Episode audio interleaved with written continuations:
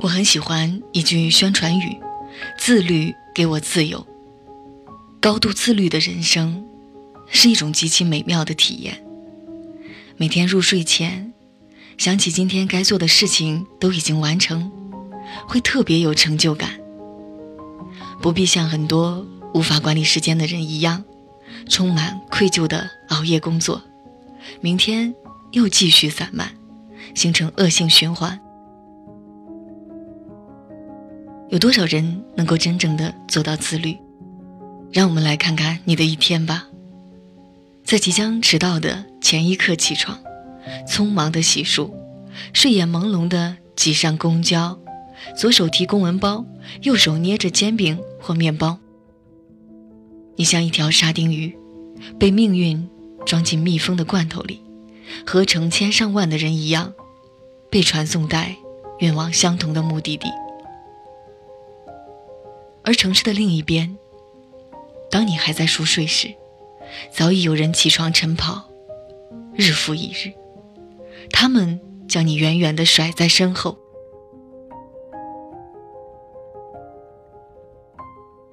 不自律的人正在一点点摧毁自己的人生。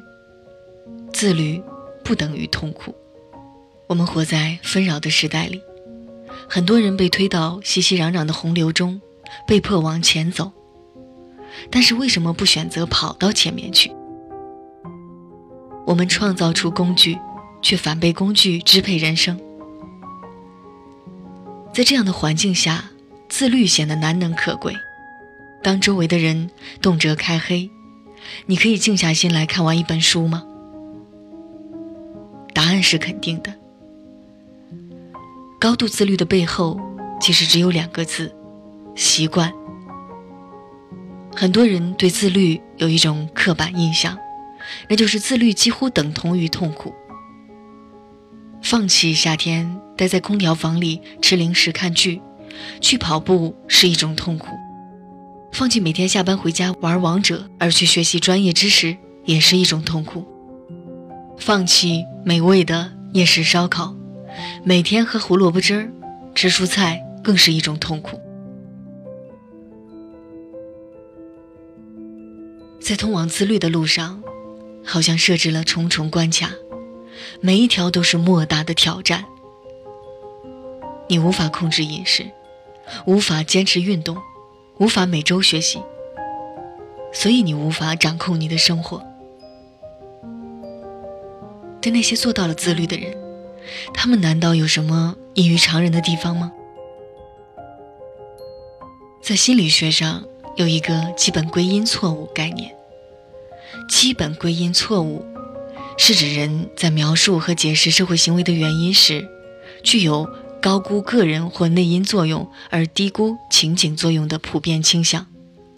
所以，很多人会把自己无法自律的原因归结于别人自控力好，想要做的事情太难，自己比较懒惰，没有时间等等。其实不是，因为我们的潜意识里把自律看作了一件痛苦的事。所以在执行起来才会困难重重。其实归根结底，不自律的原因仅仅是因为你还没有养成习惯。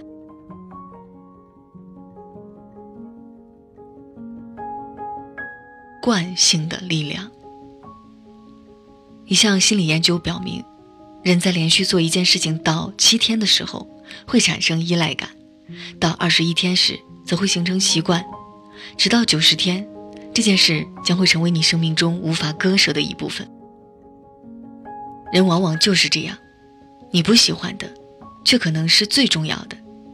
那些自律的人，他们也会沉迷爆米花电影，也热爱聚会和玩耍，但是习惯的力量让他们变得优秀。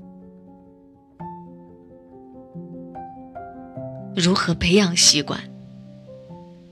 如何吃掉一头大象？答案是利用习惯一点点的吃掉。想要自律的人生，首先要培养好习惯。想想坚持二十一天，你就能拥有截然不同的人生，这不是性价比很高的事情吗？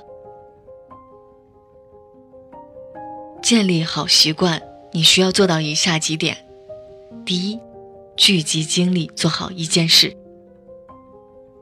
卡耐基在《人性的优点》里说：“一次只流过一粒沙，一次只做好一件事。”你和我，在当下的瞬间，我们站在两个永恒的交叉点上，逝去的昨日，延伸的明天。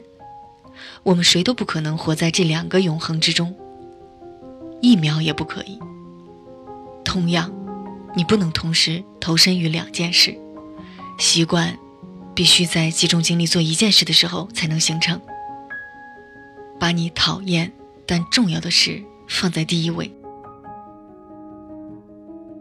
每个人都有讨厌的东西，心理学上有三个过程：新奇、反感。忍耐，习惯。只要完成过渡期，就可以养成一个好习惯。说起讨厌但重要的事情，每个人都能想出一大堆。运动、看书、背单词，把这些事情放在第一位去执行，你能将讨厌转换成习惯，甚至喜欢。习惯之后的另一个过程是反馈，成就感。优秀是习惯，懒惰也是习惯。喜欢和厌恶之间也遵从能量守恒定律，可以相互转化。每天按时做一件事。很多人说某件事我每天都做了，但还是不能养成习惯，那就是没有遵循时间法则。按时做事，会让身体形成一套反应机制，从而引导你的潜意识往想要的地方流动。比如，我坚持每天九点看三十页书，然后睡觉。有一次去在外面有点晚，没回到住所，到了这个点儿就坐立难安，浑身不自在。养成好习惯之后，你离高度自律的人生也就不远了。head is stuck in the clouds. She begs me to calm down, says, Boy, quit fooling around. I told her I love the view from up here. Warm sun and wind in my ear will waft. World from above as it turns to the rhythm of love. We may only have tonight, but till the